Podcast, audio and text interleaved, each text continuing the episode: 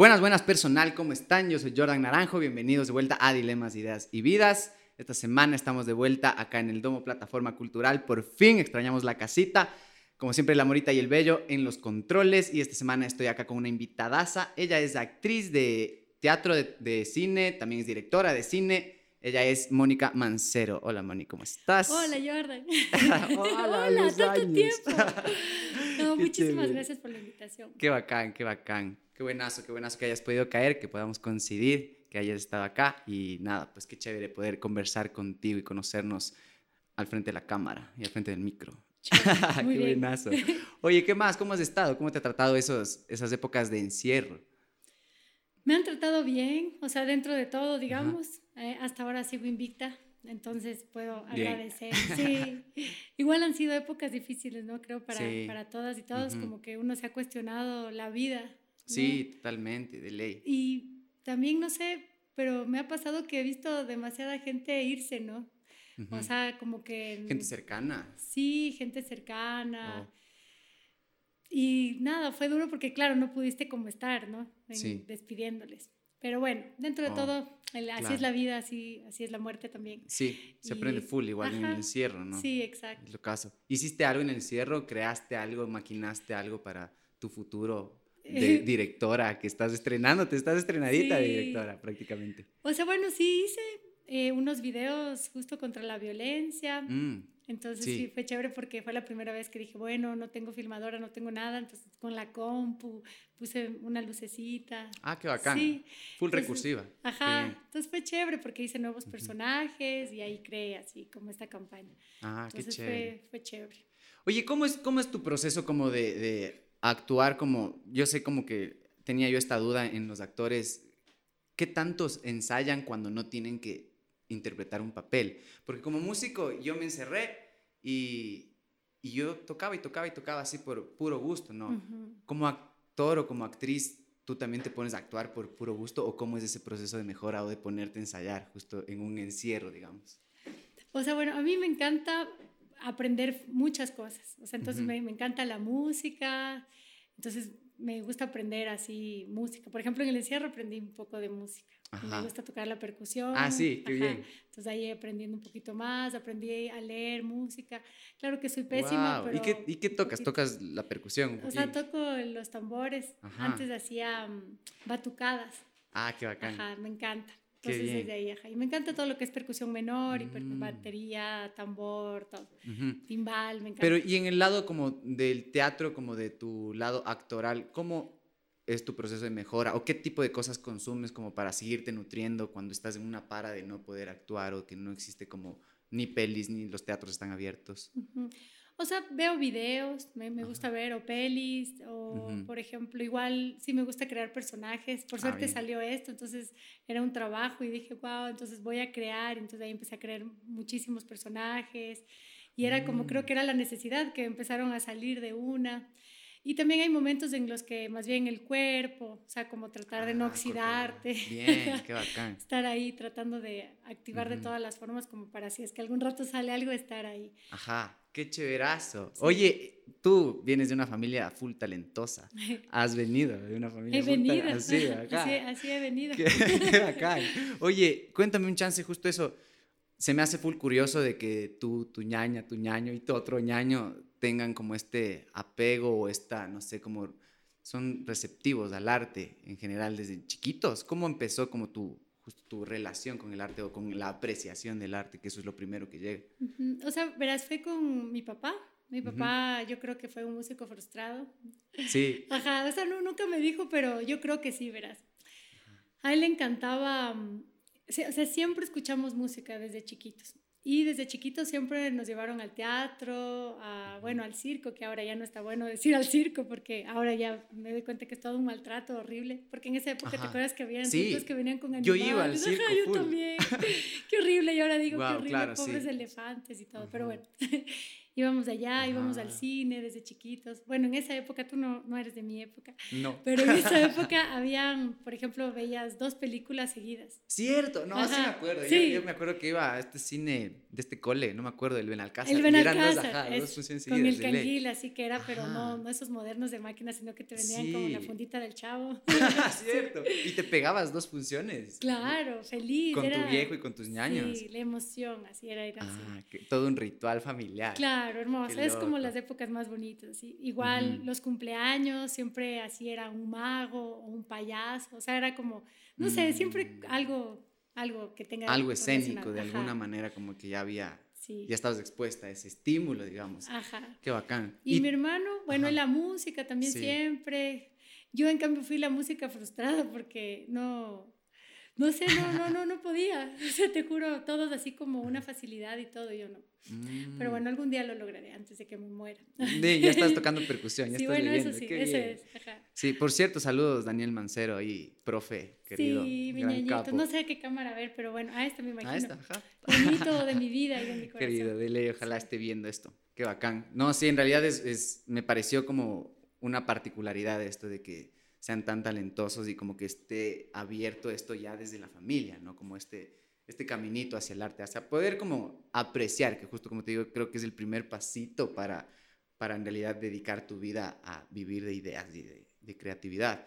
Tú, por ejemplo, como, no sé, a mí justo lo que me dices esto de que antes entrábamos a funciones que eran de dos películas o, y no salíamos después de cuántas horas, cuatro Ajá, horas, cinco cuatro horas. de ley. Ahora no sé, como que a mí me parece que la apreciación del arte sí se ha ido disminuyendo por la inmediatez de los contenidos que se crean. No sé, ¿qué opinas tú como esta evolución de los hábitos de consumo que tenemos? O sea, como sociedad, como humanos ya. Claro, o sea, para mí todo parte desde los cines, ¿no? Por ejemplo, los cines, en vez de apoyar eh, cine arte o cosas así, es todo lo que viene de afuera. Y digamos, lo poco que hay de aquí, Ujú. hay cero apoyo. Entonces también es desde lo que nos venden, ¿no? Sí. Desde la tele, desde, desde el cine, desde todo. Entonces la gente está acostumbrada justamente a ver lo que nos dan. ¿Y que nos dan? Eh, no sé si has visto la tele, pero son programas así terribles. Las Totalmente. películas son todas las Ujú. agringadas. Hay, o sea, casi no puedes ver cine arte o, o cosas más profundas. Ujú.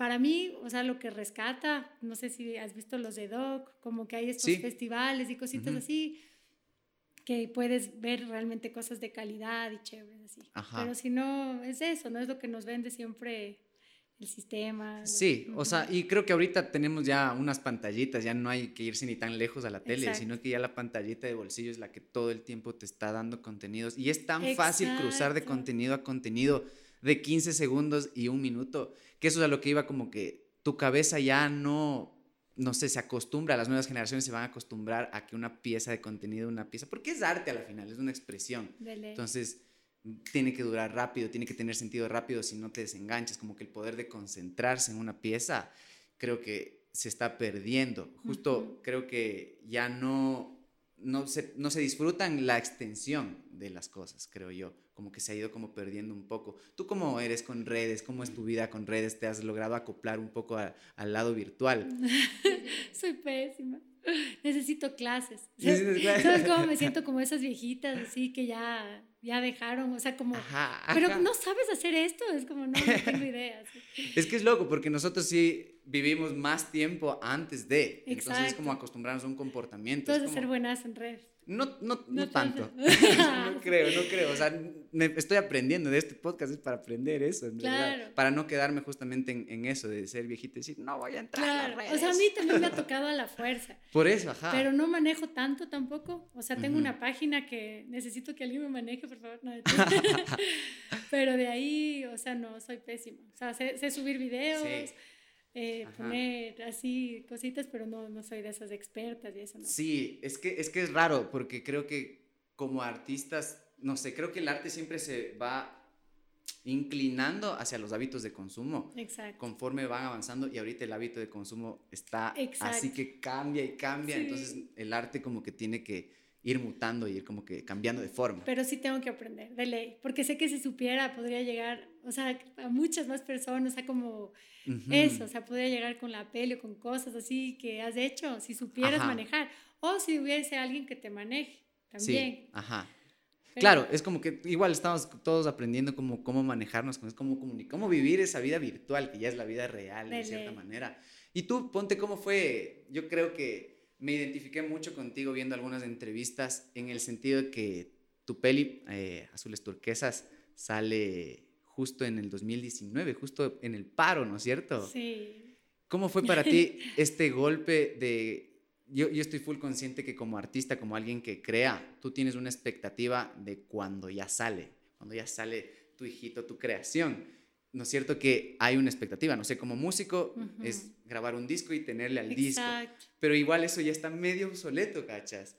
Como cineasta, yo creo que tu realización de ver materializado tu sueño y tu trabajo es que se proyecte en un cine y que se ruede por cines, ¿no es cierto? ¿A ti te afectó de alguna manera que se estrene y te caiga el paro y que después te caiga la pandemia, o sea, un evento nacional y un evento mundial. A mí me pasó exactamente lo mismo con mi banda. me pasó con el disco, lanzamos paro, después y no pudimos girarlo. ¿Cómo a ti, tú crees que te afectó de alguna manera en tu expectativa y en la realización del... Claro, o sea, verás, ahí fue más la desilusión de los cines. Y vuelvo con los cines, pero es que en verdad no puedo creer, o sea primero la deshumanización de coger y que no les importe, de ver todo como un mercado, de que desde un inicio cuando tú logras entrar a cine, te toca competir con películas extranjeras. Nosotros no, ¿con qué financiamiento? Nosotros no tenemos, no somos una industria cinematográfica, entonces no podemos competir con Estados Unidos, ¿me entiendes? Es como demasiado difícil. Es un monstruo. Entonces así, ya para empezar, ya me pasó eso. Después los cines me pusieron horarios de una de la tarde, donde ¿quién va a ir al cine a la una de la tarde? Sobre todo por el contenido de tu peli. Exacto, entonces era imposible. Entonces ya desde ahí empecé pésimo. Uno de los cines puso género, eh, me acuerdo clarito, puso género comedia. O sea, ya era así como, no, quiero llorar, ya no quiero más. Después te quitan el 70%. O sea, después de todo el esfuerzo, te quitan el 70%. Pero bueno, dices, ya, no importa, vamos, sigamos, todo va a estar bien.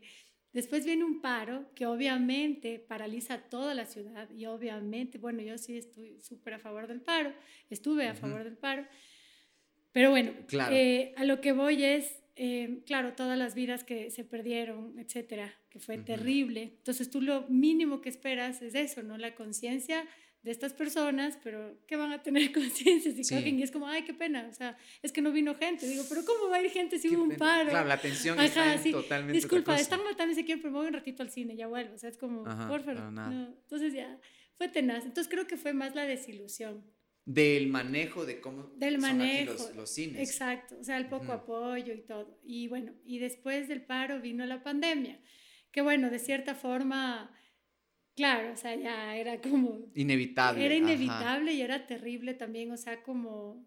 Claro, o sea, ya la atención se va a otro lado, ¿no? Totalmente. Entonces, creo que, claro, la ilusión de, de todo lo que uno tiene fue muy cortita, pero igual fue, igual fue, porque igual tuve un estreno lindísimo, súper emotivo. Ajá. Entonces me quedo con eso. Qué bacán, qué buenazo. Sí, justamente creo que conectando un poco con esto de la inmediatez de ahora que existen las redes, también con el inicio de la pandemia, tú te tuviste que acoplar un poco a eso para distribuir tu peli, como subir a plataformas de streaming, como el Choloflix, donde hay como alquilarla. Entonces, como creo que también eso es una especie de inmediatez, porque le, acolitas a la gente a que ya no salga de su casa y que lo tenga en su, en su sillón, así para ponerle play. Y creo que también esta inmediatez de alguna manera es buena en ciertas cosas, pero creo que sí daña o rompe un poco el, el no sé, el ritual que existe en el cine, como esta parte ritual que hay de ir, de apagar las luces y que tú como cineasta quieres que así lo perciba. Y además imagínate el sonido, o sea, no es lo mismo en una tele o así que, que, en el cine con todo apagado, en una pantalla gigante. o sea, sí, sí, sí, yo estaba como pensando full en eso porque cuando, por ejemplo, yo tengo un tema y quiero hacerle oír a alguien, no le hago oír en el parlante Exacto, del celu. Claro. Le digo, ponte audífonos, fuma testito y escucha, apaga la luz y escucha. O sea, las mejores condiciones para que sepan apreciar el mensaje súper bien. Como cineasta te pasa eso. Y creo que obviamente es una cosa de ego del creador, ¿no? Sí, también. Pero es una ilusión. Sí, es una ilusión. Y bueno, y también sabes por qué? Porque se me cortaron los cineforos. Yo justo estaba ah. arrancando con los cineforos. Y la pandemia te cortó. Claro, porque ya no oh, podía ir. Entonces, bueno, sí hice cine foros virtuales, pero también es súper triste, ¿no? Porque no puedes verles y, y, a veces la señal, entonces como que te hacen una pregunta y así se corta el internet y es así, no. Pero bueno, también fue bonito. Ahora estamos retomando, entonces también estoy contenta. Y bueno, igual voy a seguir con la peli, o sea, si ya no nos fue también en los cines, la idea es seguir hasta que llegue a las personas que tienen que llegar. De ley que sí. Habla, hablemos un poquito ya, que nos metimos en la peli, peli que me ya vi que te desordené todo. claro. No todo bien, yo ordeno en la cabeza. Ay, Pero, mm, tu peli, la vi anteayer, no la había visto me encantó. Me retiro. Me gustó full. no la había visto. Tú fuiste de los pocos que no fueron al cine mentira. No, yo no fui, perdón. en realidad, yo no voy tanto al cine. Yo he dejado de ir mucho al cine, pero sí consumo pelis ecuatorianas. Me encanta. Creo que me llega a este punto de identidad del espacio, ¿no? Del lenguaje, de las palabras, de los diálogos. Creo que eso es lo que a mí más me marca. Lo busco full en la música y también lo busco full en el cine. Y justo de tu peli, lo que me llama full atención, más allá de que bueno, esta no es una plataforma tanto de difusión, yo le he dicho full, como que no busco difundir un, un, producto o una Pero puedes ver azules porque eso es Pero, ajá, por, por, rebote o por, por consecuencia de la conversa, si es que algo se, se, no sé, algo como que se promociona, ya va más allá. Entonces, más que creo que de hablar de tu peli, quiero hablar justo de lo que significa esta peli en tu vida, porque para entenderte a ti hay que ver la peli. Porque es biográfica, es, es, algo que te pasó a ti, justamente esto de los centros psiquiátricos y de los centros de rehabilitación. Pero a mí lo que más como que me, me dice de ti es esta, esta división que te hiciste. Tú eres directora, protagonista, productora, guionista. Entonces, sé que llegaste a ser directora por accidente, ¿no es cierto? Sí. Cuéntame un chancito cómo fue eso. Sé que te cancelaron como en la madrugada. de ley. Sí, o sea, verás, hace muchos años. Ajá, 10 años. ¿Cuántos años te demoraste? 10 años. 10 años, ajá. Pero iba a concursar en, ¿cómo se llamaba estos? Estos concursos, ¿no? Esos concursos que donde dan plata. Son horribles. Ajá, son horribles. Que son súper burocráticos. ya es. Yo tenía la ilusión de concursar, ingenuamente. Y empecé a hacer todo para poder concursar. Entre esos te pedían un teaser. Entonces un teaser es un video chiquito de, de, lo que se trata tu peli. Porque ellos creen que uno tiene plata para hacer esas cosas. Por eso no entienden que cuando uno concursa es justamente porque no tiene plata. Claro. Pero bueno, ingenuamente dije, vamos ahí. Entonces reuní a la gente y todo. Y había pedido a un amigo que es director que me ayude. Entonces me dijo, sí, ya tenía todo a las 5 de la mañana, teníamos la locación, todo, todo, todo. Y en efecto, a las 10 de la noche me llama y me dice, creo que tú debes dirigir. Y yo así, no, yo no, porque yo, yo voy a actuar. Ajá, yo voy a actuar, no puedo dirigir. Por favor, ¿me ayudas? No sé dirigir, nunca he dirigido. Entonces me dijo, no, no, no, yo no voy a poder, no sé qué.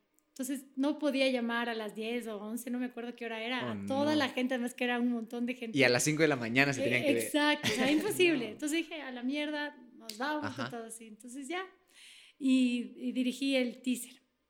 Igual con ayuda y todo, pero dije, dije, bien, porque en realidad tenía súper claro cómo quería todo. Claro.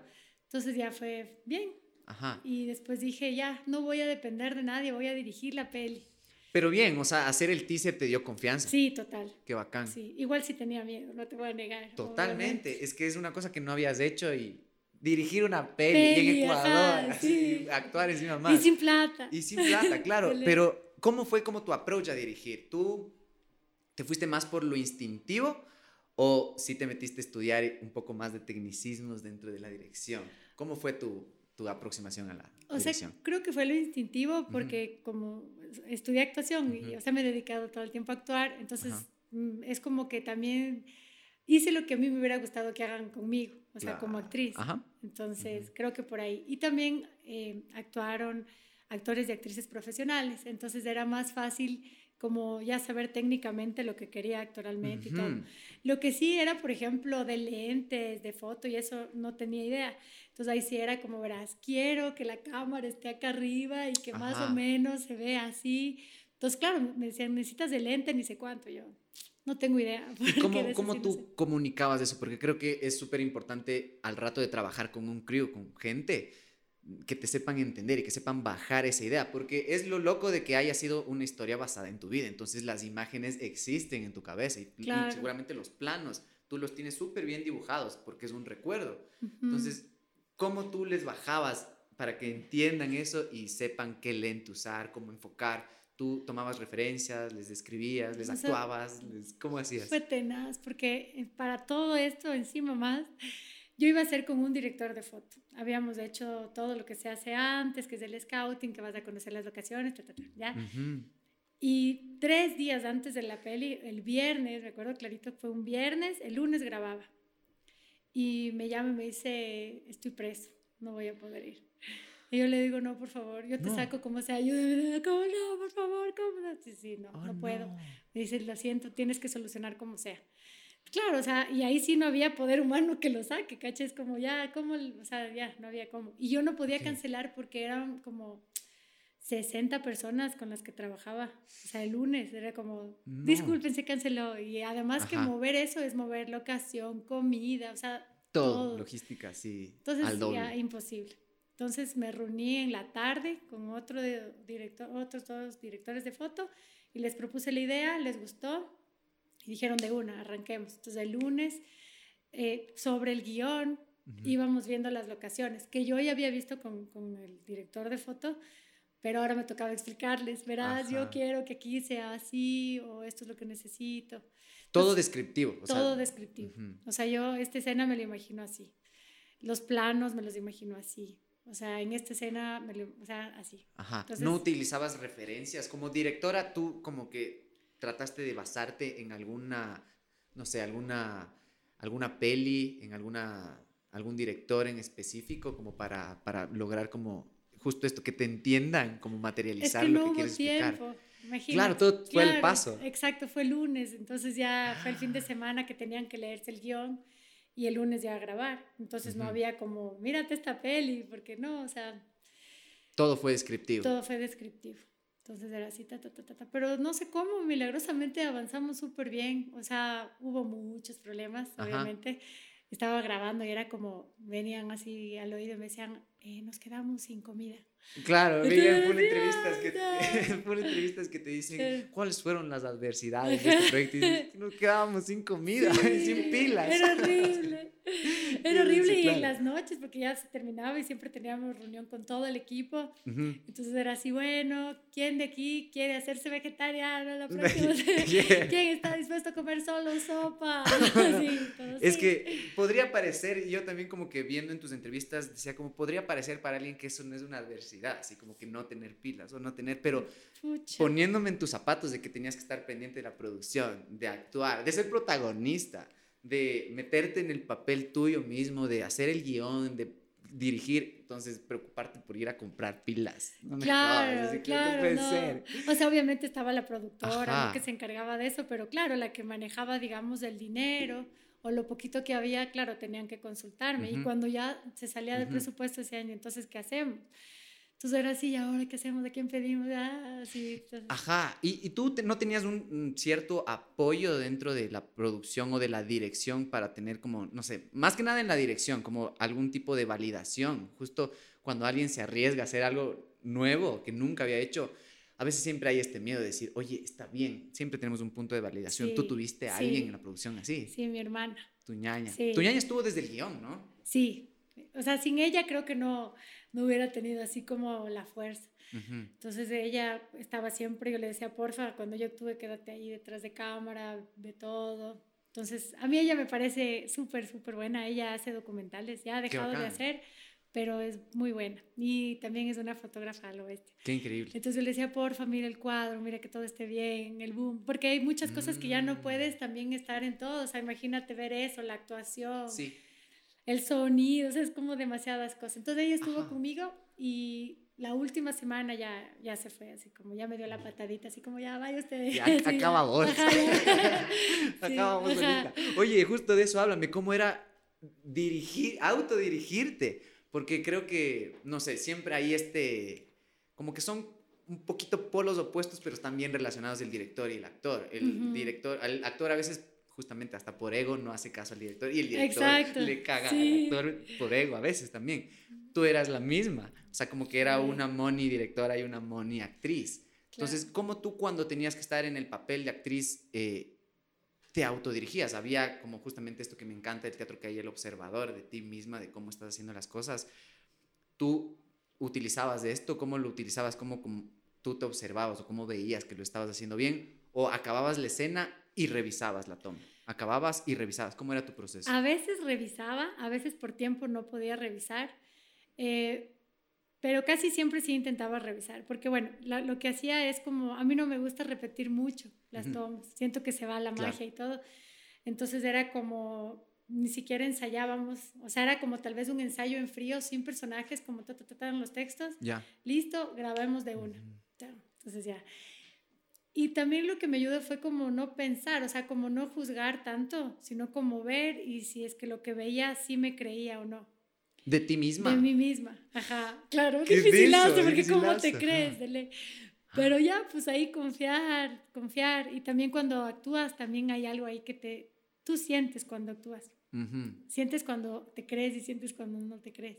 Cuando dices, ay, no, mierda, me fue pésimo actuando, porque hay algo que no. Ajá, eso es el observador, ¿no? Es, como, es como un concierto, yo creo. Cuando tocas pésimo o cuando tocas no tan mal, pero que dices, ah, me fue bien, o sea, como que zafé, así creo. Entonces yo creo que era como, actué mal, pero la zafé, o sea, como que pasó bien, lo logré, como, no sé. Ajá, qué bien. Qué difícil, qué difícil como autoexigirte en ese punto como de, de, lo que quieres como directora y lo que tú eres como actriz. Me parece súper difícil y me parece como que también tú, ¿cuán, cuán permisiva eras tú, eras tú en, en, la peli, en la producción de la peli, con mm, justamente con dejar abierto al ser otra vez una historia real y ser una historia que esté en tu cabeza y que en realidad pasó. ¿Qué tan permisiva eras con, con, el aporte creativo de los otros actores o de la producción en general? O sea, por suerte para eso sí tuvimos tiempo, tuvimos un mes o dos meses de preparación. Entonces, em, por ejemplo, el dueño del centro, el que hace de Camil, eh, que hace Tomás Chufardi, ya el que así me parece increíble. Con él hicimos un trabajo de, le conté así todo súper detallado cómo era en eh, la vida real esta persona, le hice que investigue cosas, o sea, como así. Em, y con las personas del centro también. Cuando hice las escenas del psiquiátrico, nos fuimos a un psiquiátrico y estuvimos con, con, las personas que estaban ahí y cada uno conversaba con una persona. Entonces el ejercicio era que cada uno iba a escoger a esa persona y iba a ser esa persona en la película cada uno escogió. Tú les dejaste escoger. Claro, o sea, que ellos ah. escojan el personaje que, que, con el que se identificaban más. O sea, fuimos al oh. psiquiátrico y hablaron con, con, las personas que estaban internas. Entonces, con la persona que más se identificaban, construían su personaje a, a, través de eso, ¿no? O sea, de la conversación, de verles cómo estaban vestidos, cómo hablaban, qué tan dopados o dopadas estaban. Ok, o sea, hicieron como un estudio de campo dentro del psiquiátrico. Sí. Y los personajes son fieles a esas personas? O sea, ¿son como que los casos que pasaban ahí o son casos que tú conociste cuando estabas ahí dentro? Eh, dependiendo de los personajes. Los de extras, no sé si viste. Em, sí. Y bueno, hay una escena donde hay bastantes que son extras. Es cuando en el segundo psiquiátrico, ¿no? Donde estaba, sí. Ellos construyeron, ¿no? O sea, construyeron de los que estaban en el psiquiátrico. Ah, ok, ya, ya, no son los principales como no, del primer. Pero sí había una, eh, por ejemplo, la que hace el personaje de anoréxica. Ella sí existió, entonces ella sí tuvo que investigar y todo, de la anorexia, de cómo es, todo, o sea, tuvo que hacer mm. eso. Y eh, la monja también sí existió en la vida real, entonces le conté más o menos cómo era. O sea, empapaste a todos para que se metan dentro de la idea. ajá, pero los otros sí fueron construidos. O sea, digamos los otros que están ahí hablando. Ajá, esos construyeron, pero dentro de las personas que estaban dentro del psiquiátrico. Qué loco. Qué foco. A mí me parece súper loco el lado de tu construcción de tu personaje que eres tú en, una, en un tiempo. Justo hablaba de esto con el Mitchell, Mitchell nos nombró esto de la memoria emotiva, como de, de trasladarte a esa época donde eras alguien diferente, ¿no? Entonces, ¿tú cuáles eran tus recursos para eso? Sabía que tenías un diario, eso te ayudaba un montón, creo que en el guion y también en esta parte de la memoria emotiva como para ponerte en este personaje y verlo un poco lejano. Es loco porque yo no usé la memoria emotiva, porque si no me hubiera hecho pedazos. Ajá, eso es lo que tenía la duda. Claro, o sea, yo no estoy de acuerdo mucho, o sea, con, con recurrir a la memoria, porque si no, oh. te haces pedazos como, como persona. Ajá. Y el actor y la actriz no, no debe lastimarse, al contrario, es tú prestas tu cuerpo para construir algo tus emociones son reales solo a ese momento, pero nada más, es de la historia que tú construiste. Porque si no, imagínate, digamos, que tú tengas una escena que se muere, no sé, mi papá falleció, por ejemplo. Y yo justo hago una película donde mi papá fallece. Entonces dicen, acuérdate cuando falleció tu papá. O sea, me haría pedazos. Sí. Entonces, no, es como hay técnicas. Entonces, es como tú construyes, obviamente, esa, esa emoción dependiendo cómo sea tu personaje. ¿no? Porque yo puedo llorar de una forma, pero mi personaje llora de otro. O sea, Ajá, qué loco. Y tú, o sea, tú te alejaste completamente de que no sea tu historia, o sea, te mentalizaste de no, que... No, o sea, sí fue mi historia, pero fue una Isabela de 26 años, en esa época yo ya no tenía 26. Ajá. Entonces, cacha, es como todo de 26 años que vivía con mis padres, yo ya no vivo con mis padres. Entonces, es, es ya, a pesar de que fue mi vida, ya no... La ves lejana. Ya la veo lejana porque ya no es así como vivo ahora. Y, no, y, y, como sin intención de caer en la memoria emotiva, no puedes caer en eso por inconsciencia, solo por recordar. O sea, sí habían cosas que era muy difícil no recordar, claro. como estar en, en un centro. Sí. O, por ejemplo, cuando fui al psiquiátrico para hacer justo el scouting, o sea, no pude. O sea, ahí sí me tuve que ir a llorar porque no podía más. O sea, pero era más por ver que todavía pasa. O sea, es como digo, no puedo creer y era muy loco además filmar ahí. O sea, imagínate volver a filmar ahí. Es que aunque no quieras ahí esa memoria emotiva por el espacio, el, estímulo externo que está ahí, ¿cachas? Entonces... O sea, sí, sí es difícil, pero también como estás bajo tanta responsabilidad y el tiempo es así, entonces no tienes tiempo de quedarte, ahí está, no, es como listo, vamos a grabar, a ver, vamos, y como me tocaba mover a todos, es como, no ah. me puedo quedar llorando, o sea, ¿cacha? Es como, te toca, es como, sí, esta es la emoción, ta, ta, tan, corte, además que tienes que cortar, de ahí tengo que revisar, entonces no me puedo quedar metida en... Exacto, eso vi en una entrevista que hablabas que tenías algunas técnicas para entrar y salir rápido a dirigir, porque eras dos. Claro. dos Mónicas distintas. ¿Cómo, ¿Qué técnicas utilizas tú para eso? ¿Qué técnicas empleaste en este caso de que eras, era tu biografía también? Bueno, mira, escribí un libro, no mentiras, técnicas para salir. Técnicas para salir. No, o sea, me han ayudado muchas técnicas. Eh, hay una que se llama Stella Adler, que me encanta, son las 22 actitudes que tienen los seres humanos. Entonces, por ejemplo, es enojo, alegría, tristeza, ta, ta, ta. Entonces, todo parte desde la intención, o sea, desde la emoción, desde la actitud. Entonces, por ejemplo, si yo te digo, eh, estás alegre, entonces puedo decir un, un texto alegre, entonces sí, puedo decir un texto irónico, entonces cambio un texto enojada. Entonces, desde estas cosas tú analizas el guion. Entonces, por ejemplo, en esta escena, ¿cómo esto? ¿Qué le pasó? al personaje antes, ¿no? ¿De dónde viene? Entonces ya construyes su, su, su estado de ánimo, su eh, emoción. Entonces ya entras más rápido con esa emoción. Entonces entras, te trataron, la trabajas y corte, porque tienes el objetivo en esa, ah, en esa trabajas como por objetivos, claro. Claro, entonces, ¿cuál es mi objetivo en esta escena? La emoción que hay en esa escena. El estado de ánimo, el objetivo, y pues ahí ya es más rápido, porque es como ya cumples tu objetivo, el estado de ánimo y sales. Ajá. Qué loco. Y tú funcionas así ya en la, en la vida cotidiana, con objetivos. ¿Te gusta como plantearte objetivos para avanzar y sentir que avanzas de alguna manera en lo que sea? O sea, debería, para no frustrarme tanto, creo. Pero sí, o sea, sí soy medio como, soy un desastre porque debería tener horarios. No eres, muy, no eres muy estructurada. O sea, verás, soy estructurada en algunas cosas. Por ejemplo, sí soy como ordenada, sí me desespera el desorden un poco, pero tampoco soy así ah, extremadamente ordenada. Pero, o sea, sí soy de las que tiende la cama, si es que no está tendida me desespero. o, la ropa si está en el piso, ¿no? Entonces, como esas cositas sí necesito que haya ahora. Yo, yo, yo dije de ley reestructurada, así como en, porque vi en una entrevista que un poco te ayudó esta división a ser como de, directora y actriz, que la Moni directora dejaba planeando todo antes. O sea, como que tú dejabas todo cuadradito, tal vez para darte un poco de libertad como actriz también al siguiente día o al siguiente Claro, eso sí. O sea, eso sí de ley, claro. O sea, la planificación de ley, o sea, ya me odiaban porque era como se acabó el rodaje y todo, es como no, reunión. Nos vamos a reunir, claro. claro porque también había que ver cuáles eran las necesidades de cada área, ¿no?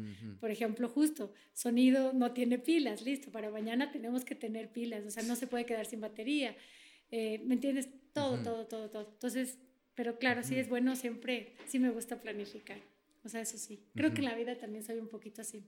Ah, bacán.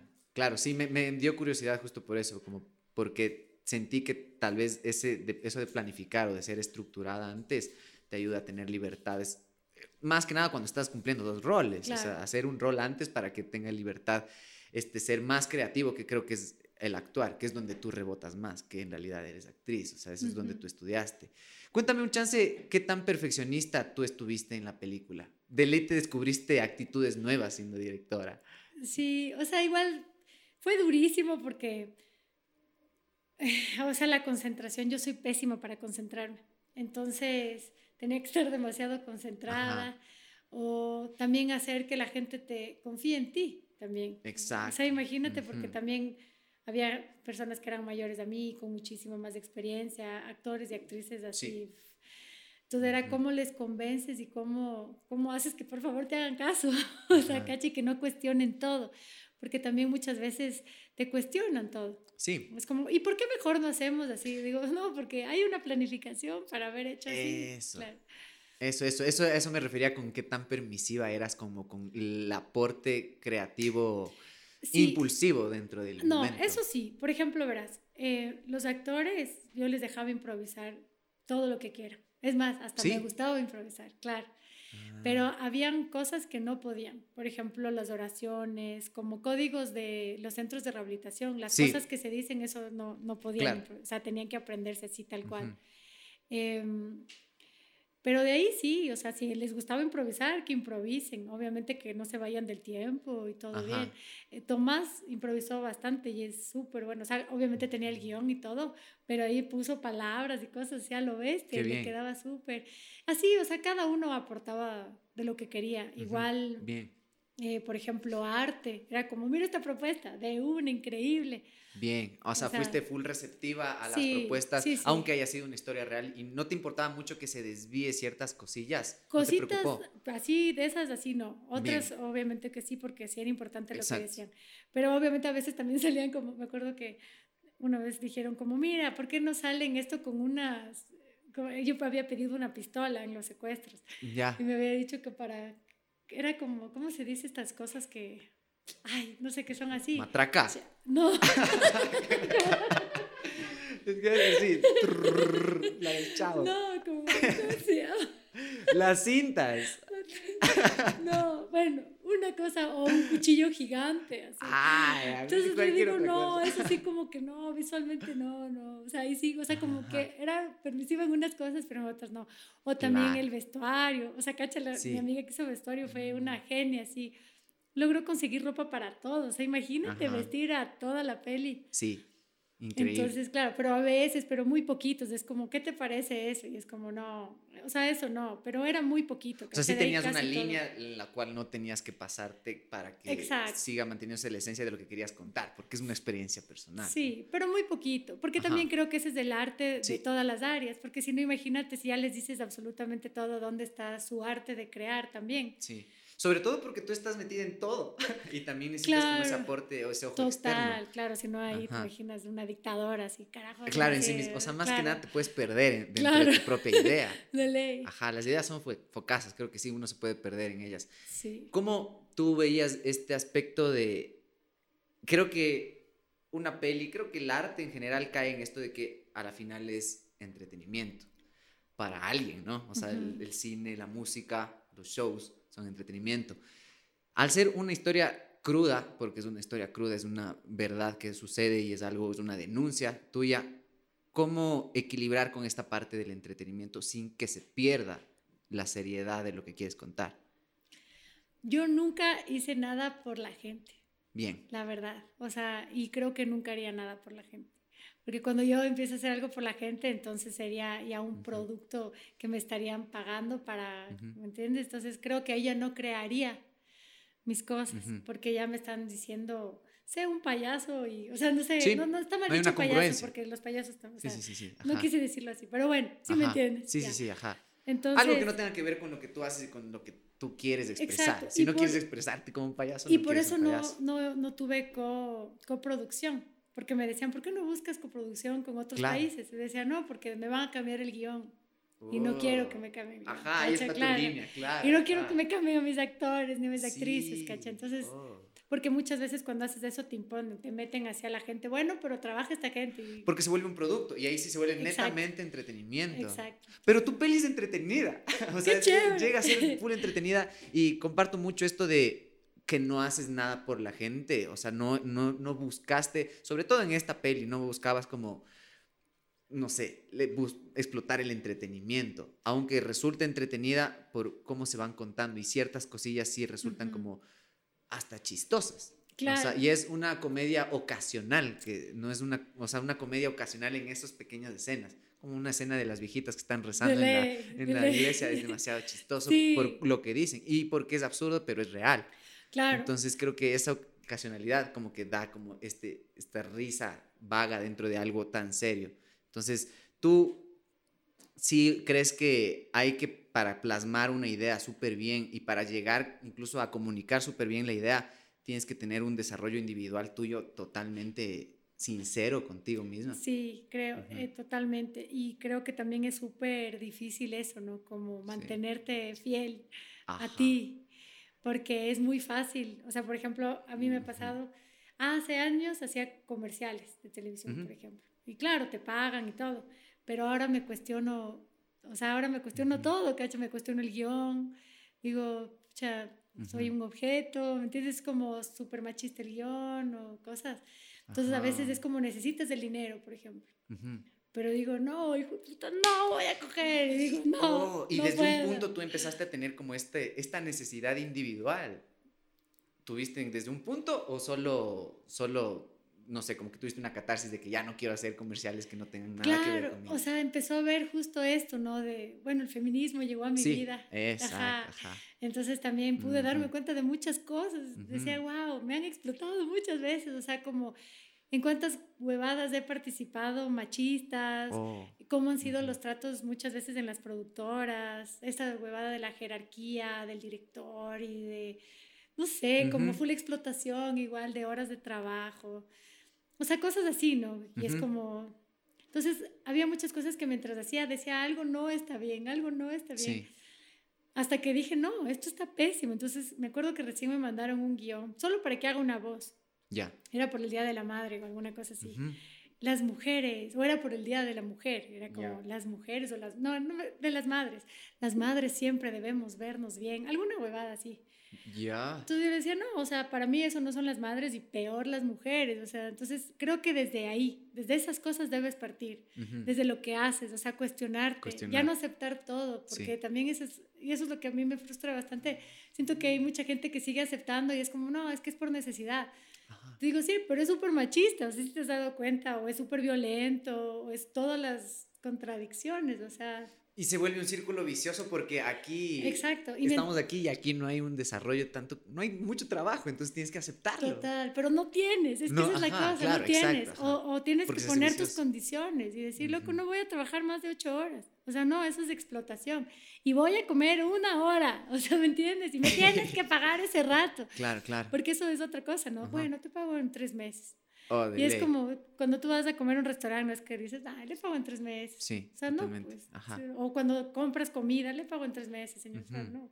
Y a mí se me hace súper denso porque a veces los músicos nos quejamos y decimos, aquí es de chover, no hay apoyo, bla, bla, bla.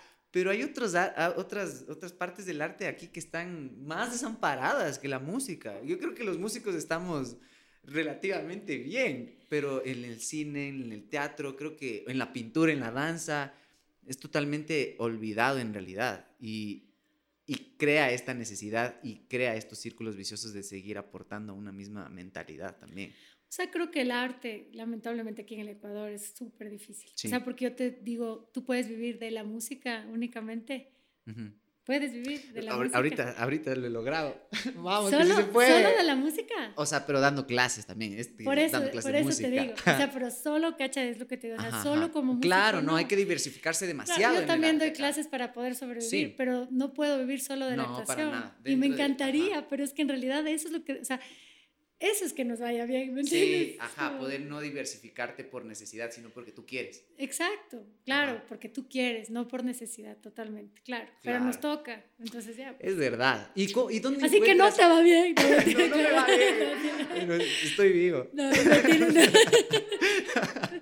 Pero cuéntame, chance, ¿dónde tú encuentras la motivación o dónde tú has encontrado la motivación para seguir haciendo cine en este lugar inhóspito llamado Ecuador? O sea, yo ya no voy a volver a hacer cine. No voy a volver a hacer cine. O sea, verás, recién tuve la hermosa experiencia de volver a hacer cine con un amigo que quiero mucho y que tiene una mentalidad súper bonita. Y es una película que hicimos con migrantes. Okay. Entonces fue súper lindo. Grabamos una peli en nueve días. Entonces escogió, me dijo, tengo este reto, vamos, ¿qué quieres ser la directora de los actores eh, y de las actrices? Y yo dije, de una. Me dice, pero no son actores ni actrices. yo, ya, de una. ¡Qué bacán! claro. Entonces, chéverazo. Y fue como, fue un retazo porque fue darles clases virtuales. Oh. Y después ya les vi el día del rodaje, ya físicamente les, les conocí. Y les hice casting, pero todo virtual. Entonces ya cuando les vi, pero lo logramos y grabamos en nueve días y eran en nueve lugares distintos. Entonces ahí se cacha, pero porque bueno, fue un amigo súper lindo que me dijo y todo. Pero yo volver a hacer una peli solita como hice ahorita Azules Turquesas, bancarme todo, mm. no, nunca más. Sigo endeudada, o sea... O sea, el medio no te acolita para que tengas la motivación. Totalmente no. No, no, porque yo digo qué hermoso, ideas tengo muchísimas claro. y me encantaría, pero ¿quién te va a volver a colitar? Así como, oye, ¿me prestas tu cámara? Así, ¿me prestas tu sonido un ratito? Puedes dejar de trabajar un mes. Así es como me va a decir, no, pues ¿cuánto me vas a pagar? Obvio, obvio, porque es normal. Pero, y también no hay mucho porque digo, bueno, entonces voy a concursar para ver si gano algo, pero has visto los concursos es medio utópico eso. Es horrible. es como tienes que, o sea, ahí sí no solo tienes que aprender de redes, o sea, claro. tienes que llenar cosas que dices, ¿Cómo es esta Hay que aprender a escribir, hay muchas cosas. Pero entonces como actriz, como actriz, eh, ¿cómo buscas la motivación de estar en este lugar inhóspito llamado Ecuador? o sea, a veces la pierdo, no te voy a mentir. Creo que es demasiado la pasión y cuando doy clases vuelvo a encontrar como eso, ¿no? Como la ilusión, cuando veo que construyen personajes, eso. Y todavía quiero actuar, entonces todavía sigo escribiendo cosas y digo, voy a hacer. Con una amiga justo dijo, yo te escribo un stand-up y haz un stand-up. Y yo, ay, qué nervios, porque así me da full nervios hacer stand-ups, pero digo, bueno, sí, quién sabe, o sea, para no perder la actuación, pero un stand-up con personajes, por ejemplo. Entonces ahí puedo seguir creando personajes. O sea, sí, quiero seguir haciendo cosas, pero no quiero depender, pero el no depender porque también, ¿quién me va a llamar? Así, alguien por favor que me dé trabajo actuando. Entonces es clic, clic, así. Qué loco, es que tú con tu peli también te diste una plaza de trabajo, así como que, o sea, más que trabajo, como que aprovechaste para actuar, porque justo tú dices en una entrevista, como que esperar a que me llame o que haya una producción es como, actúo yo en mi propia peli que dirijo yo. Claro. y ahorita me encantaría seguir haciendo eso. O sea, tengo muchos personajes que me encantaría hacer así. Y digo, ya voy a hacer y voy a filmar. Y... Pero después digo, no, porque después la edición, claro, y ahí vienen ya estas cosas que dices, ya ahora de dónde me consigo. O sea, lamentablemente la plata siempre es algo que te frena, pero no debes dejar que te frene. Eso mismo te iba a preguntar. ¿Tú crees, he hecho esta pregunta a algunos invitados, de, ¿tú crees que la, la plata sí limita la creatividad? La creatividad no, la acción, la ejecución. La ejecución. Sí. pero y no se materializa lo que con creatividad estás visualizando. Seguramente en tu peli hubieron cosas que te las imaginabas de una manera, pero por la plata no se pudieron hacer y tuviste que recurrir a una idea creativa para... Sí, bueno, claro, sí, totalmente. Ahí sí, perdón. no, sí, es que igual, es que creo que la creatividad se resuelve solita.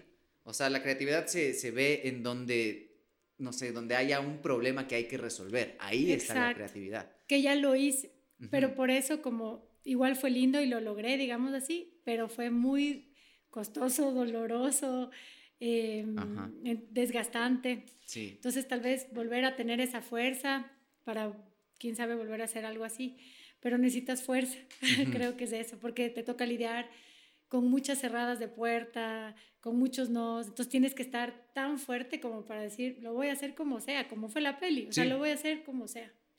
Ajá, eso es lo que a mí me parece impresionante, que fuiste súper recursiva. Y esa es una, una, no sé, una ventaja de la creatividad como que nos aplasta en este país, como que nos aplasta esta parte de no tener recursos, no tener plata. Porque si tuviéramos plata, podríamos plasmar muchas más cosas. Ya estaríamos vacunados. Ajá. pero, a mí se me hace algo súper absurdo también que si es que aquí creciera la industria, creo que dejaríamos también en cierto modo de tener este apego al arte por necesidad de querer hacerlo y de que quiero expresarme porque aquí no puedo, entonces tengo que explotar como olla. Entonces, ajá, pero si es que crecería la industria, creo que sí lo empezaríamos a ver un poco más como producto por default. ¿Vos crees de eso? Es que ahí está. O sea, de ley se va algún rato a volver una industria. La huevada es quién se va a dejar. Y de ley van a haber muchos que se van a dejar porque me dicen, es que no importa porque necesito trabajar, que ya está pasando ahorita. Es como, voy a hacer este papel, lo odio, odio este papel, odio esto, odio lo que digo, pero necesito la plata. Y es como, pero ¿por qué acepto? Es que necesito trabajar. Es como, me están explotando, estoy trabajando hasta las 3 de la mañana, no me pagan hace 5 meses y vuelves a trabajar con la misma productora. Y es como, pero ¿y entonces? Pero y ponte, eh, ¿cómo equilibras tú esta parte de justo lo que dijiste, como no me están pagando, no está pasando esto, no, no estoy comiendo en el rodaje, pero el papel es increíble y es totalmente congruente conmigo. ¿Cómo balanceas esas cosas tú? ¿Cómo balanceas si es que el papel es congruente contigo y todo lo demás no está tan bien por los recursos y por estar acá? ¿Cómo decides un sí o un no a eso? No creo que el papel sea tan increíble si viene de un explotador. Claro, y vos crees, vos, crees que no pueda un man que es explotador escribir algo bien bacán. Pero es un hijo de puta. Pero es un hijo de puta. Pero yéndote al lado del, del, en realidad, como de la obra. Aquí hay como decir todas las malas palabras que quieras, por suerte. Si mi hijo ve esto, perdón, discúlpame. Siempre dice que soy súper mal hablada y trato de controlarlo, pero bueno, lo siento. No importa, aquí es el lugar. Pero justo tú, por ejemplo, de esto también quería hablar un poco eh, de cómo tú llegas a, no sé, tú tienes unas posturas súper claras, vi en una entrevista también que hablabas de esto del aborto, eres súper feminista y todo esto, entonces también supe como que decías ahí también que te topabas con comentarios de providas y cosas así que te botaban mierda. Te botaban mierda. Y yo me puse a pensar, esta gente provida que no está de acuerdo contigo con una postura, sí le puede llegar a gustar tu peli, ¿cachas? Pero viendo tu postura, se fuerzan a que no les guste porque tú piensas eso. ¿Tú qué opinas de eso de separar tus posturas personales con lo que creas? Primero que nada, déjame decirte que no se dicen pro vida, son antiderechos. Los antiderechos. Porque nosotros somos pro vida. Ajá, esas, personas son antiderechos, pero bueno. Eh, ya me perdí. Te hablaba de eso, justo. Es de cómo pensar, o sea que muchas veces podemos pensar igual en algunas Puedes, más que nada, era eh, hacia estas críticas hacia ti y hacia tus posturas de contrarias pueden llevar a que a esta gente se vea influenciada a que no le guste tu peli, porque no está de acuerdo contigo. ¿Tú crees que eso está bien? Como eh, ligarte a ti con tu obra en cuestión de postura y que esta gente no le guste tu obra, aunque les pueda generar un impacto bueno. Sí, o sea, creo que los trabajos, les, o sea, puede gustar, odiar, lo que sea, pero como yo no lo hago por esa gente. Sí, no, pero yo digo como con tu, que tu postura sea ese ese elemento decisivo, ¿me cachas? No tu trabajo final, no tu peli. sino como que tu postura de que pusiste algún día que tú estás pro de aborto Ajá. y una señora vino y te dijo, ¿cómo vas a decir eso? Odio tu peli ahora, ya Ajá. no voy a ver tu peli nunca más. Entonces no separa esto de tus posturas personales No. contigo creativa. Claro, no. Esa señora tendrá su pensamiento hasta el día de su muerte y yo tendré mi pensamiento. Bueno, no sé, si hasta el día de mi muerte espero no ser tan radical, ¿no? Porque siempre Ajá. es bueno aprender Sí, y no ser cambiar así de como- opinión. ajá, claro. Ajá. Pero, o sea, la verdad no me importa mucho lo que crean los antiderechos. ¿Y tú cómo eres en ese sentido? ¿Tú sí separas la obra del artista de cierta manera? En cualquier caso, de cualquier postura que sea contraria a la tuya. O sea, creo que te mentiría si te digo, si yo, o sea, si obviamente me dicen tu peli es hecha mierda, qué horrible, o, o sea, obviamente dices, "Ay", o sea, sí te duele, pues es como, Claro, es, Sí, es- claro, es tu claro, creación. exacto, Ajá, es como eso, tu bebé es horrible, claro. Es al Lego, así es. ajá. Ahí Claro, tu bebé es súper, claro, entonces es como, no, por favor, lo hice con mucho cariño. Claro, claro, ajá. ¿Por qué le dicen así? Pero también creo que es eso, o sea, es llenarse de que no que te resbale, porque si no imagínate escuchar lo que piensa cada persona, si es bueno o es malo, porque también si es muy bueno también el ego, entonces también no tienes que dejar que eso, Sí, o sea, ajá. es todo, no creer que- ni lo bueno ni lo malo. Exacto, o sea, lo que mi objetivo fue denunciar.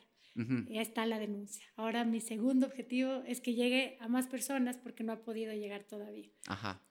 Entonces, Y ya. también, justo hablando de esto de, de que tu objetivo principal era denunciar, y eso tiene totalmente congruencia con esto de que no estabas pensando en la gente, no estabas pensando en que esto se venda, sino como en liberar algo.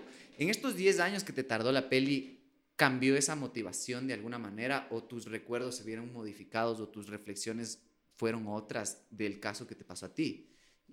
No. Sí, m- se mantuvo intacto, toda, toda tu motivación siempre fue intacta en esos 10 años. Sí, o sea, ahorita sí. Ah, Me han pasado cosas increíbles que nunca me imaginé, como festivales, Ujú. cosas así, que igual te juro que sí me emocionan, no es por hecha la rica, porque en verdad me emociona muchísimo. O sea, cuando me dicen, ah, este es festival o el otro, digo, qué hermoso.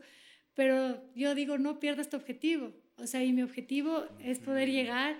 O sea, por Wow, ejemplo, ajá. hay muchos lugares que no ha llegado la peli, que son, por ejemplo, lugares donde no hay cine, donde no están acostumbrados, y ahí es donde internan a las personas. ¿no? Entonces, eso, mientras las personas sigan siendo internadas, el objetivo todavía no va a estar. O Claro. por lo menos mientras esa gente no haya visto la peli. Sigues teniendo la motivación. de- Exacto, claro, porque no estaba completo el objetivo. Ujú. Y hasta ahorita siguen internando a las personas. Eh, hay personas en psiquiátricos por los mismos problemas de adicción, por los mismos problemas de anorexia, que están totalmente dopadas, dopados, abusados, sin derechos humanos, y que las familias no saben. Ajá. Entonces eso es lo Ujú, tenaz, sigue ujú, habiendo engaños. sí. Recién hubo una cosa tenaz en un centro de rehabilitación, pero tenaz así, o sea que... Lo del que se incendió. Eso ya fue hace tiempo, te digo Ajá. recién en la pandemia. Oh, O sea, no te imaginas la cantidad de centros clandestinos que hay y que tienen permisos falsos. Lo peor es que tienen permisos falsos y que tú puedes ver. Y tal cual, o sea, si tú ves, tú necesitas, ¿no? Estás desesperado por tu familiar que tiene. Entonces tú ves centros de rehabilitación y ves lugares con piscinas gigantes, espacios así increíbles. y es una fachada. Y es una fachada porque ahí dentro te torturan. Y ¿Qué? es tal cual. Y la gente todavía no sabe. Entonces, Wow. cacha, la peli es como, sí es chévere, pero todavía no, no ha llegado a casi nadie, la verdad. Wow, me gustó esto que dijiste que ves bacán lo de los festivales, lo de, incluso ganaste un, ganaste a mejor directora y a mejor peli. Sí. Bien, ahí sí, a la sí. primera. Y, Y mejor actriz, qué bien, sí, Sí. qué rica. Qué, increíble, en realidad me parece bacán. No sé, me parece súper loco la gente que hace una cosa por primera vez y ¡zarara! Ajá. Así es una vez, me parece Sí. increíble. Pero me pareció súper bacán lo que dijiste, esto que es chévere, como los reconocimientos y todo, pero es como, ah, me voy a enfocar en lo que era el motorcito y la chispa de hacer Exacto, esto. sí. ¿no? Y no te locura. tienes que desviar. A rato Ujú. sí uno se desvía, sí, porque... Se endulza, es claro. que es- ese, es el, ese es el artista, o sea, el Claro. artista busca el, el reconocimiento. Justo en el anterior podcast que conversaba con el vocalista de La Madre Tirana, el man decía como, mi objetivo es no necesitar del aplauso y no necesitar mostrar, sino solo hacerlo porque quiero expresarlo Claro. y no necesitar demostrar. Me parece una postura súper extrema del arte que todavía yo no logro compartir, pero me parece increíble también. Tú, por ejemplo, hablando ya como de limitarte de ciertas cosas, En la historia de la peli, tú te limitaste de ciertos testimonios, como que puliste ciertas cosas y, y- y, no sé, como que descartaste ciertas, ciertos casos. ¿Cómo hiciste eso? ¿Cómo fue tu termómetro para descartar? Bueno, primero porque habían demasiados personajes. O sea, además de todos los que salen, habían más. Demasiados testimonios. ¿Qué, qué Exacto. turro. Y claro, y fue una investigación uf, de muchos lugares y historias. Cacha que habían, creo, pienso que en la peli pasó escenas fuertes, pero Sí. habían escenas muchísimo más fuertes. Eso, justo a eso iba. De ley, tú te censuraste un poquito.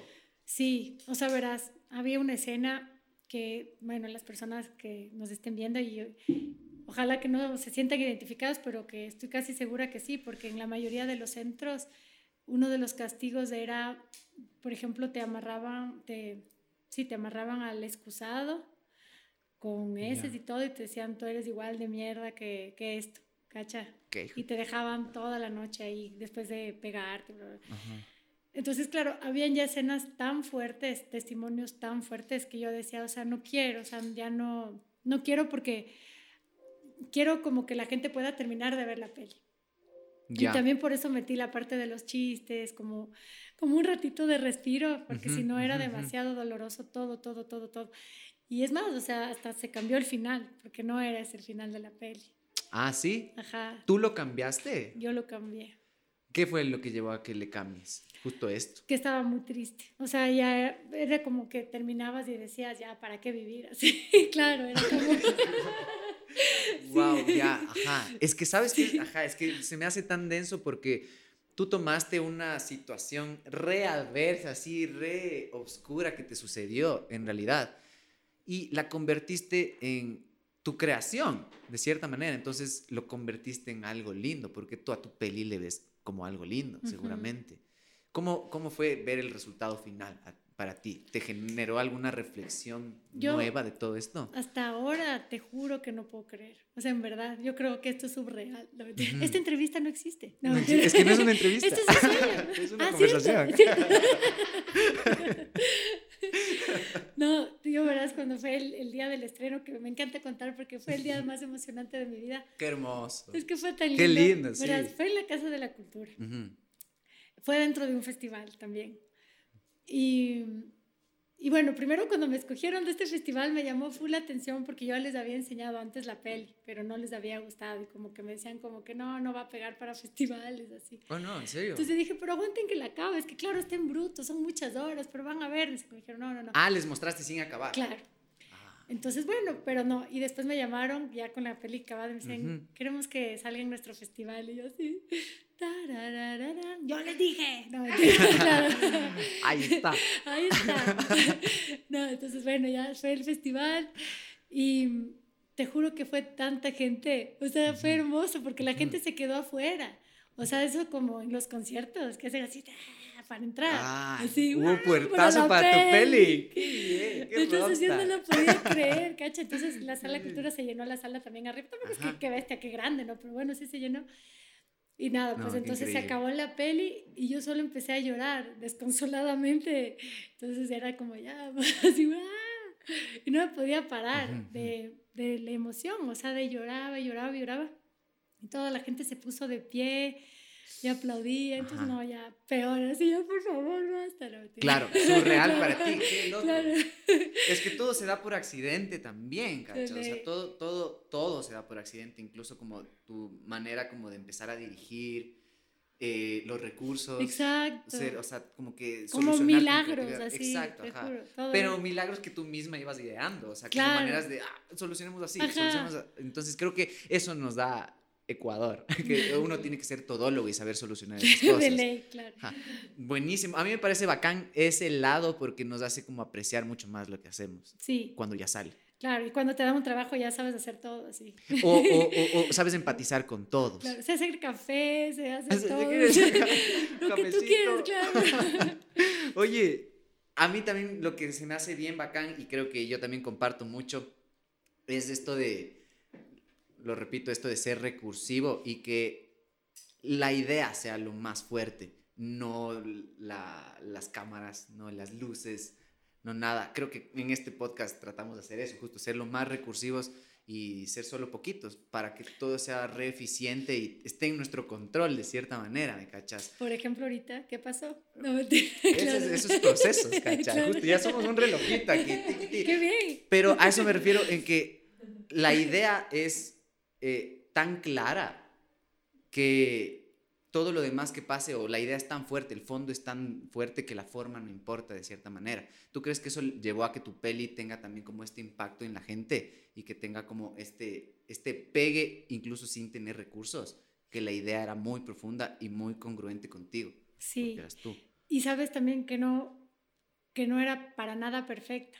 Es que esa es la cosa, porque cuando todo es perfecto, ya no es perfecto. ¿Sí me cachas? Es como, o, se vuelve mecánico tal vez. Entonces, cuando tienes una demasiado hermosa fotografía y todo es así, es como, claro, aprecias como por partes. Sí. Pero si todo es así un caos, ves la belleza en el caos. Ajá, sí. Eh, hablábamos justo de eso en un podcast de, de lo, lo lindo del error que puede resultar justamente, que le dicen los happy accidents, que son cosas que resultan bien, que resultan justamente de un error o de una cosa humana, porque somos humanos y siempre estamos cometiendo errores y eso hace que exista esta perfección a los ojos de otros, porque llegas a conectar con ese lado humano y con la emoción imperfecta que somos, ¿cierto?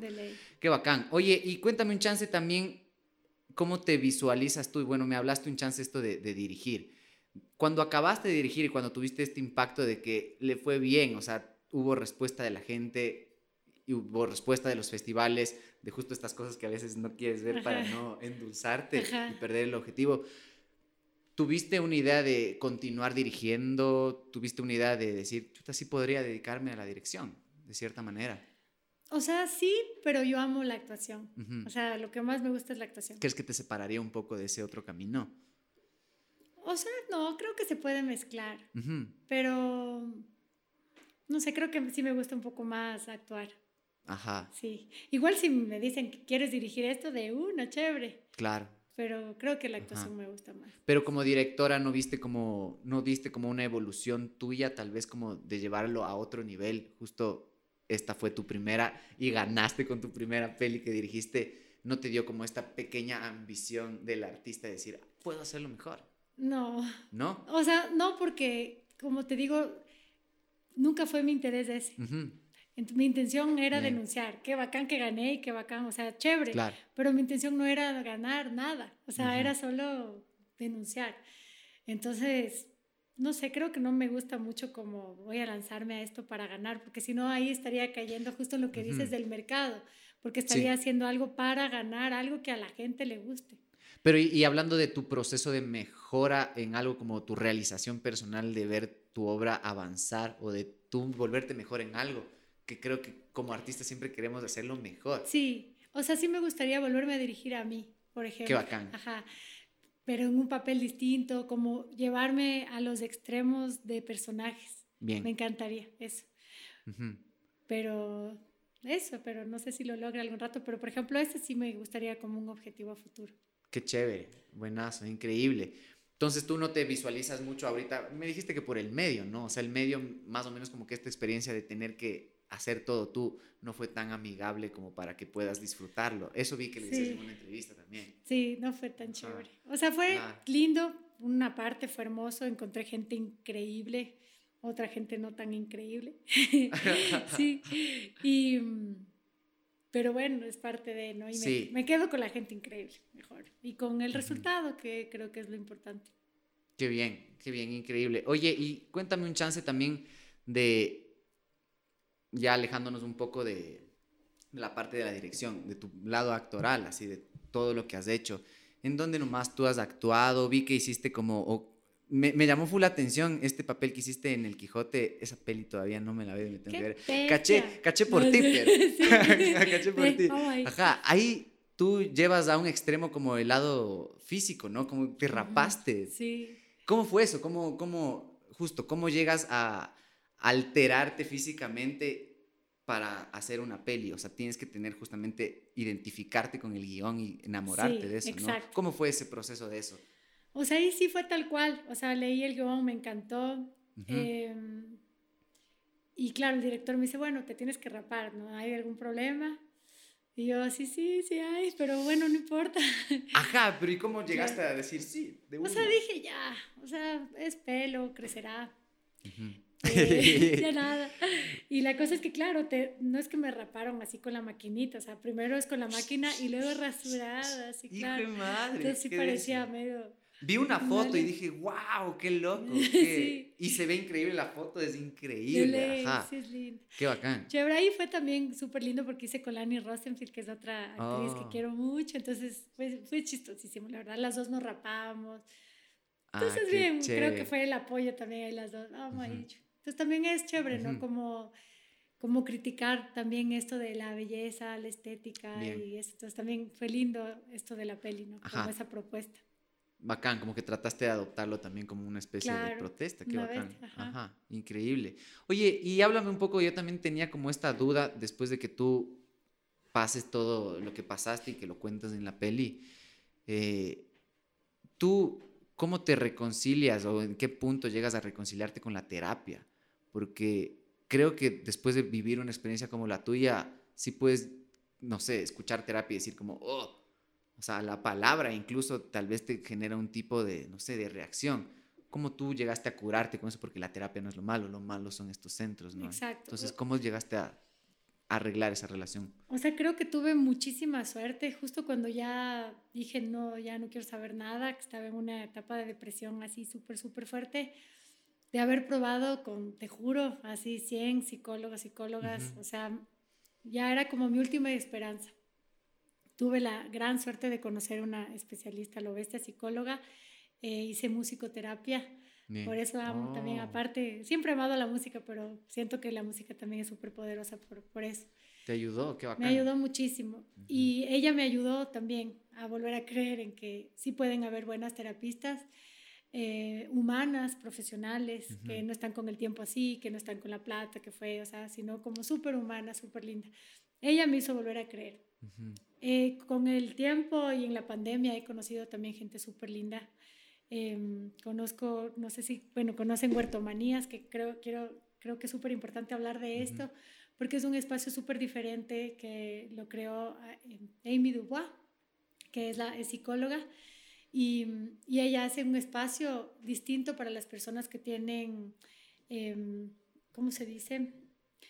Por ejemplo, depresión, esquizofrenia, ah, bipolaridad, etc. Y a través de la tierra, tú trabajas la tierra y todo.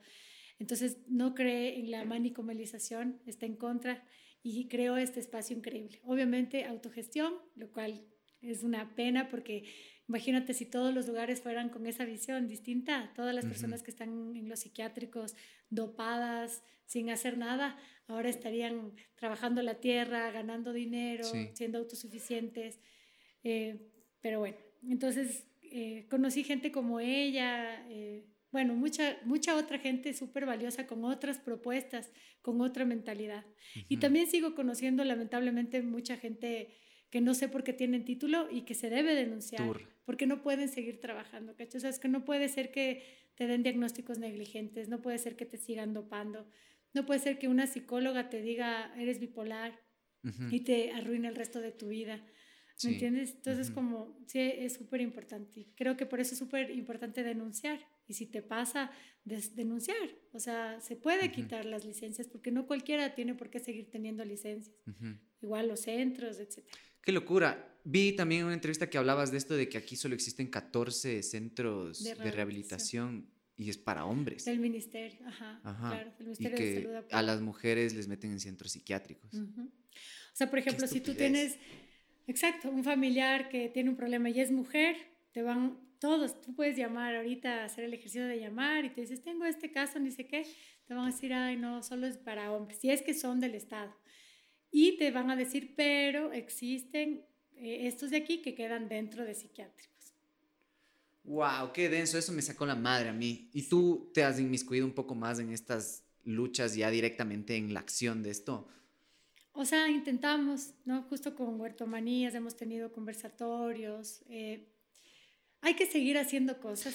eh, pero también es súper desgastante. O sea, mi lucha ahorita son los cineforos. Es justo poder hablar de estas cosas. Es que la gente vea la peli, que entienda lo que ha pasado, lo que pasa, lo que sigue pasando hasta ahorita. Ese es tu granazo de arena. Eso en realidad. es, o sea, claro, eso es lo que mi objetivo ahorita, seguir cineforo, cineforo, cineforo y poder llegar a escuelas, universidades, eh, todos los lugares, todos los rincones, a donde están los psicólogos y llegar a psiquiátricos, ¿me entiendes? Como decirles, miren, esto es lo que hacen, esto es lo que está aprobado, esto es lo que siguen haciendo, cacho.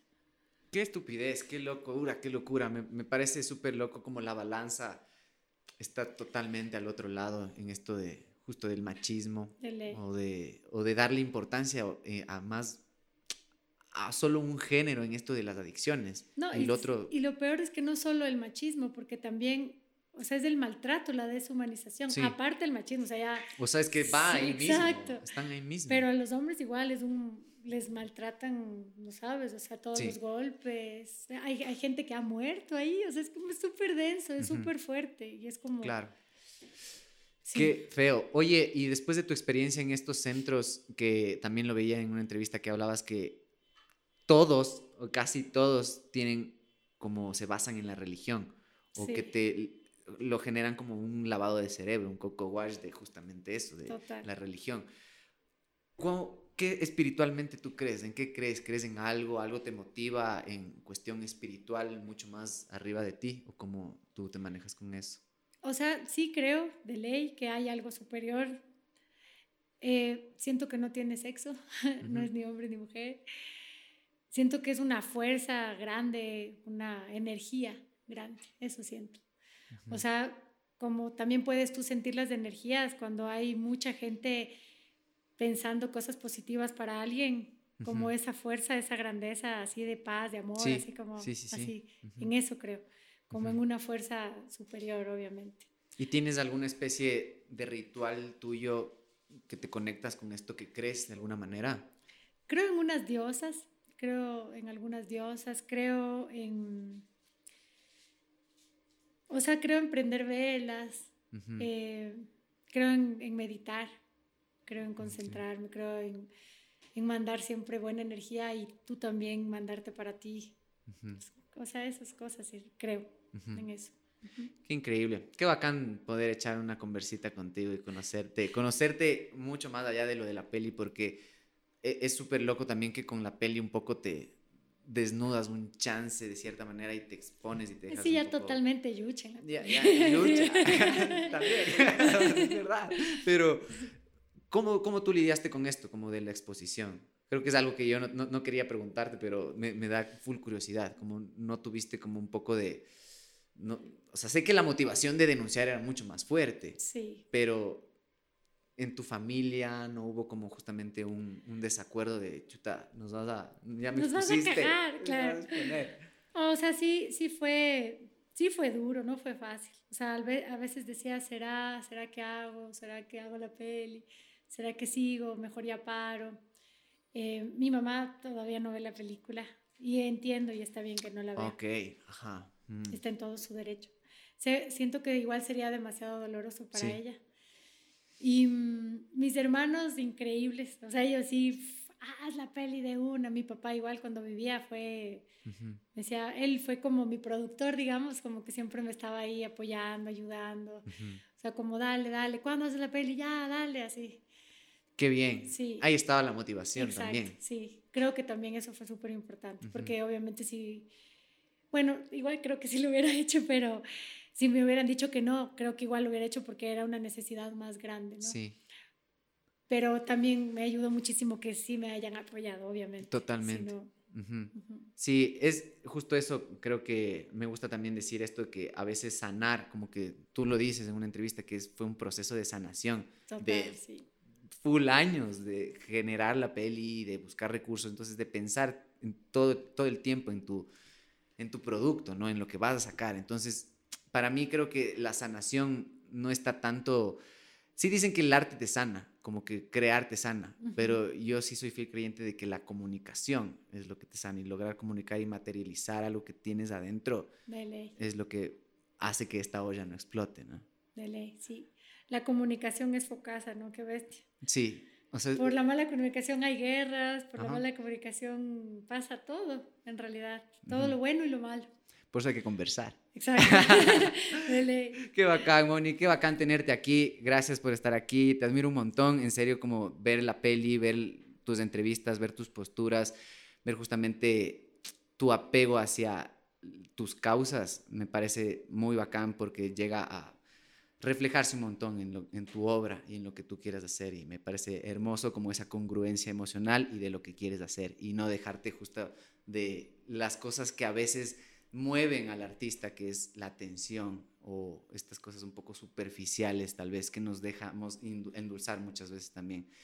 Qué bacán tenerte aquí, oye. Algo que les quieras decir a la gente que te ve y te escucha. No, a ti, gracias. En serio, en serio. Qué chévere estos espacios. Para nosotros creo que es súper importante eso, que poder hablar así de todo.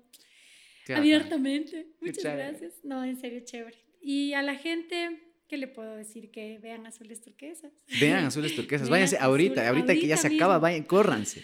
No, está, puedo decir dónde claro, está. Claro, sí, ese es tu momento de cuña. Muy bien, entonces pueden ver azules turquesas en www.choloflix.com y en cineconz.es.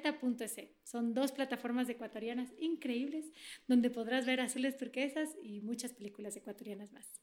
Claro que sí. claro que sí.